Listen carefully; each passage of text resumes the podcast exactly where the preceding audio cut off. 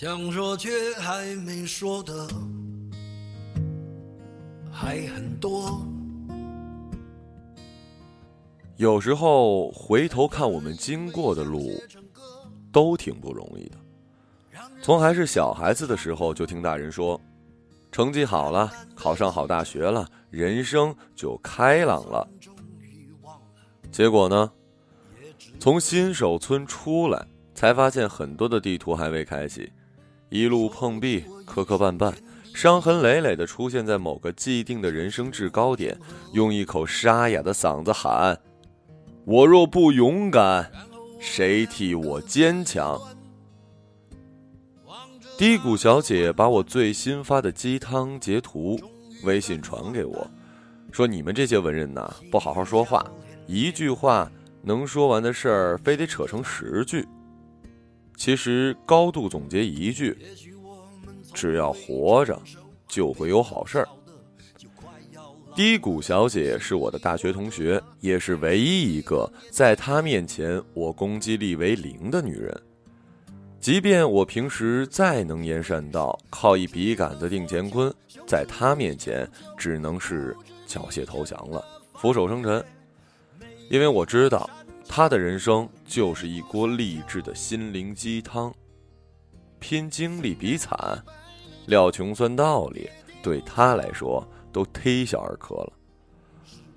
我最初注意到他是在大一的时候，那时候他跟一个矮个的文艺男谈恋爱，俩人连体婴儿似的，手牵手上课、吃饭、偷菜、取快递，高频率的秀恩爱。不巧，身为单身狗的我总是碰到他们。低谷小姐头发自然黄，常穿一条背带裤。她脸盘子大，但眼睛小，每次看我。都自成一副轻蔑的鬼样子，我当时就想，太妹和小白脸的爱情，能有几年嘚瑟劲儿啊？接下来有段时间，我不经常见到他们俩，直到大一快结束，有天在学校的中央湖边看到低谷小姐一个人坐着，本想弱弱路过，结果他叫我的名字，张浩焕，妈的！那字儿念陈，做了一年同学，你丫还不知道我叫啥呀？一口气憋着我，直愣愣的坐在他身边，鬼使神差的跟他聊开了。问到他那个小男朋友，他脸色一沉，把袖子撩起来，伸出手腕，露出一小道结了疤的小口。她和小男朋友分手了，男方劈腿，爱上了工商系的学姐。刚分手的那几天，低谷小姐过得非常浑噩，宅在寝室里不吃不喝，蒙头垢面的，一遍一遍的给男朋友打电话。后来呢？后来男朋友索性关机了，低谷小姐脑子里一片空白，眼泪直流，跑到卫生间，一个人声嘶力竭的。当时是凌晨，低谷小姐哭得已经意识模糊，操着一把水果刀对准手腕，念叨着想死。但转念一想，姐才十八呀，这一死今后怎么去住大房子？怎么和爱人养一只折耳猫？怎么说走就走的旅行？想着未来的种种美好，他突然一点都不伤心了。末了，结果在卫生间踩滑，被自己误伤了，手腕上还真就割了道口子。也是那天，低谷小姐告诉我了，她在三岁时爸妈离异。她跟着爸爸，但爸爸后来找了一个年纪和她相仿的后妈，俩女人每天吵得声势浩大。低谷小姐想尽一切办法让他们离婚，终于让原本脾气就臭的爸爸破了底线，动辄一烟头烫到低谷小姐胳膊上，还把断绝父女关系成天挂在嘴边。他平淡地说：“这些年他都是住在成都市里姑姑那儿，他爸的脸他都快忘了。”哎呀，也难怪，以前那么血气方刚的一个人，被他折磨的毫无办法。他恨他，他也认了。看他经历了这一番风雨后，还是一副不疼不痒的样子，我立刻就被这姑娘折服了。我们聊得越来越投机，后来变得他来我寝室楼下等我一起去上课，约着去校门口吃二十多块钱一位的冷锅鱼，刷遍新上映的电影，以前看都不看的跳楼机、悬挂式过山车，也被他拉着坐了。低谷小姐身上呢，就像有一块活性炭，随时吸附着负面情绪，但总能以一种很洒脱的方式分解。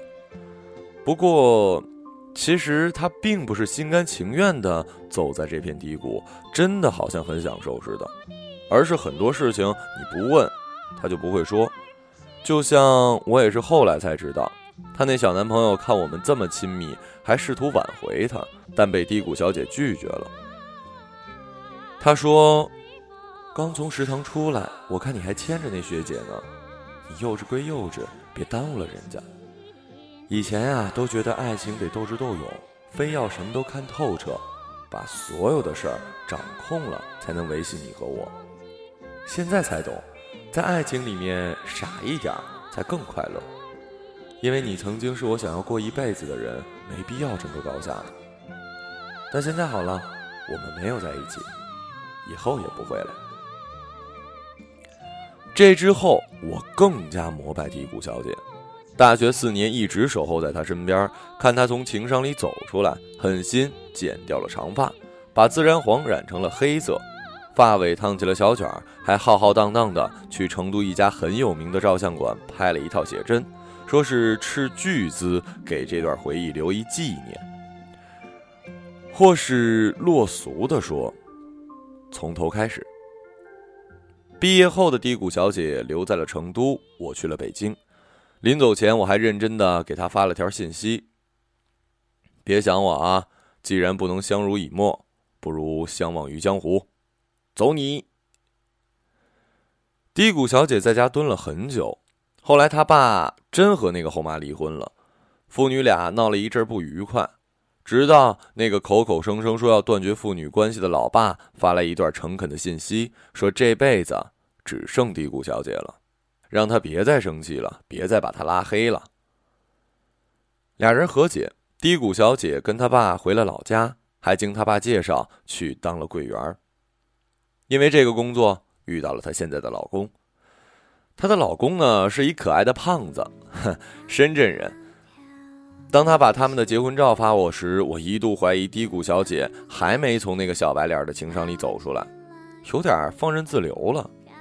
因为我觉得，以她的资质，怎么着也得找一颜值是资本主义国家的呀。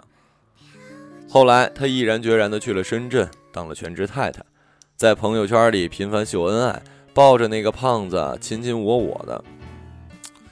我想，原来这就是真爱呀。再一次见到低谷小姐，是我去年新书到深圳签售，她牵着老公出现在人群里，我嚷嚷着：“你干嘛排队呀？”她给我个尴尬的表情，问我能不能拥抱一下，我大方抱上去，觉得她身子在抖，她好像瘦了，连那标志性的大脸盘子也小了一大圈。本以为是错觉，签售结束后，她单独约我吃日料。几杯洋酒下肚，他问我是不是觉得他变老了，我打趣回他，好像是，浑身妈妈味儿，准备什么时候要小孩啊？他沉吟半晌，然后继续用他那一张无所谓的脸，充盈一笑，回答我：我生不了小孩。他得了一种叫做重症肌无力的病，当柜员的时候抬手臂已经很辛苦了。后来伴随着胸闷无力，连吞咽都有点困难。这个病严重到说后半辈子可能得躺在床上。但好在低谷小姐靠药物撑着病情没有恶化，但很多西医还是反复叮嘱做好心理准备，不能有小孩了。不争气的我，当时在日料店眼睛就红了，觉得他实在太不容易了。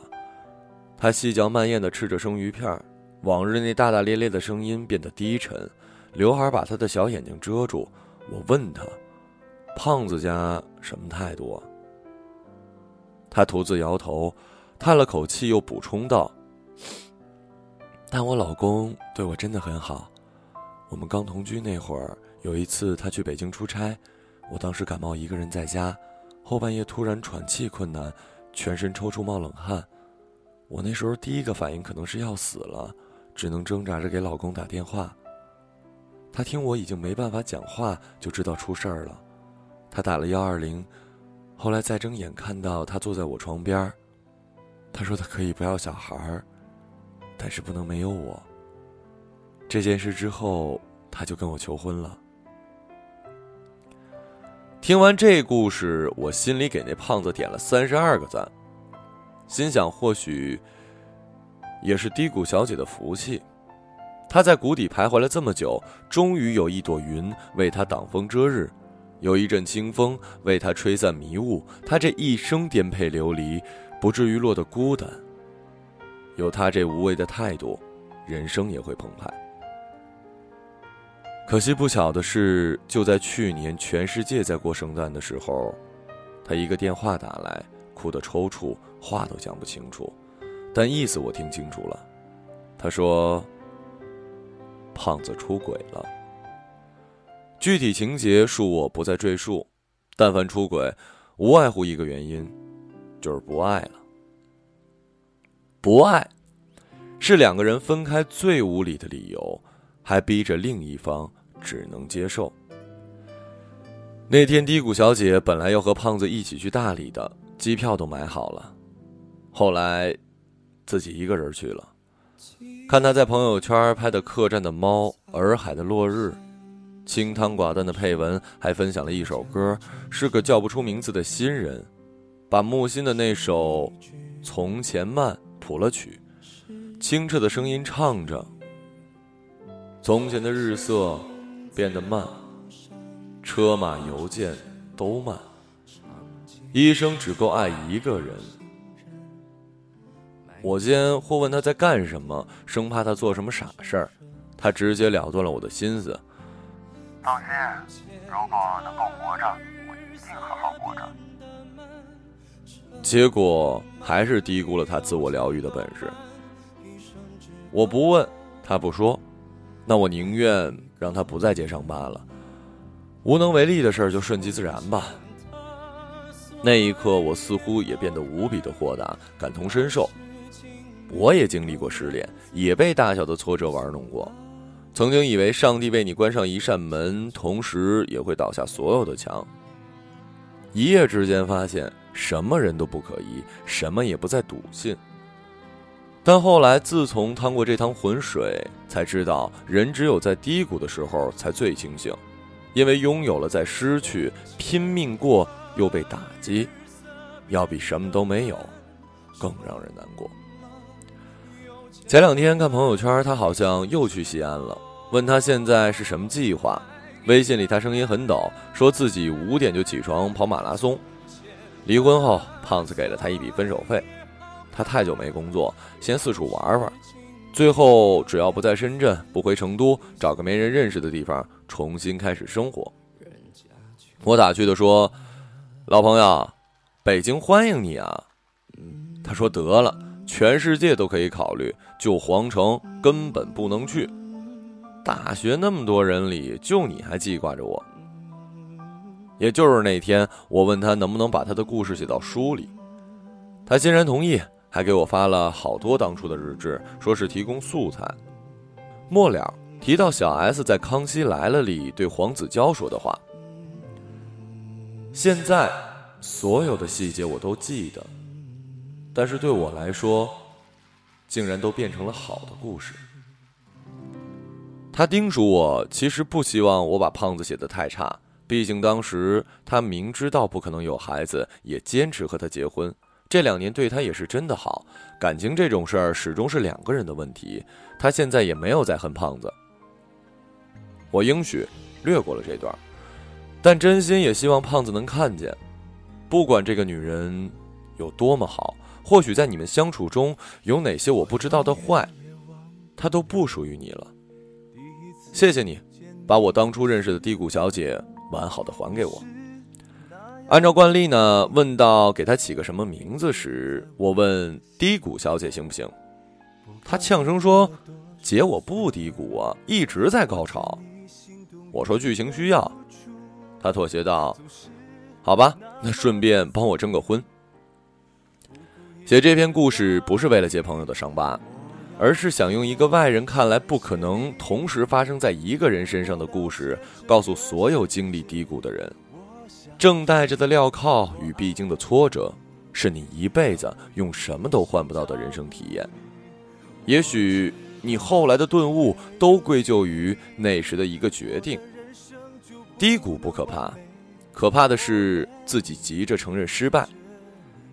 是谁曾许下豪言壮志，却被一两个难处吓得躲在被窝久卧不起？心想，若是酩酊大醉一场，便是心痛最好的解脱。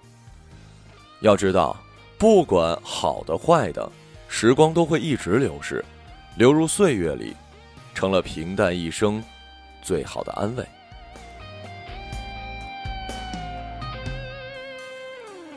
呃，哦对。低谷小姐，优质青年，非诚勿扰。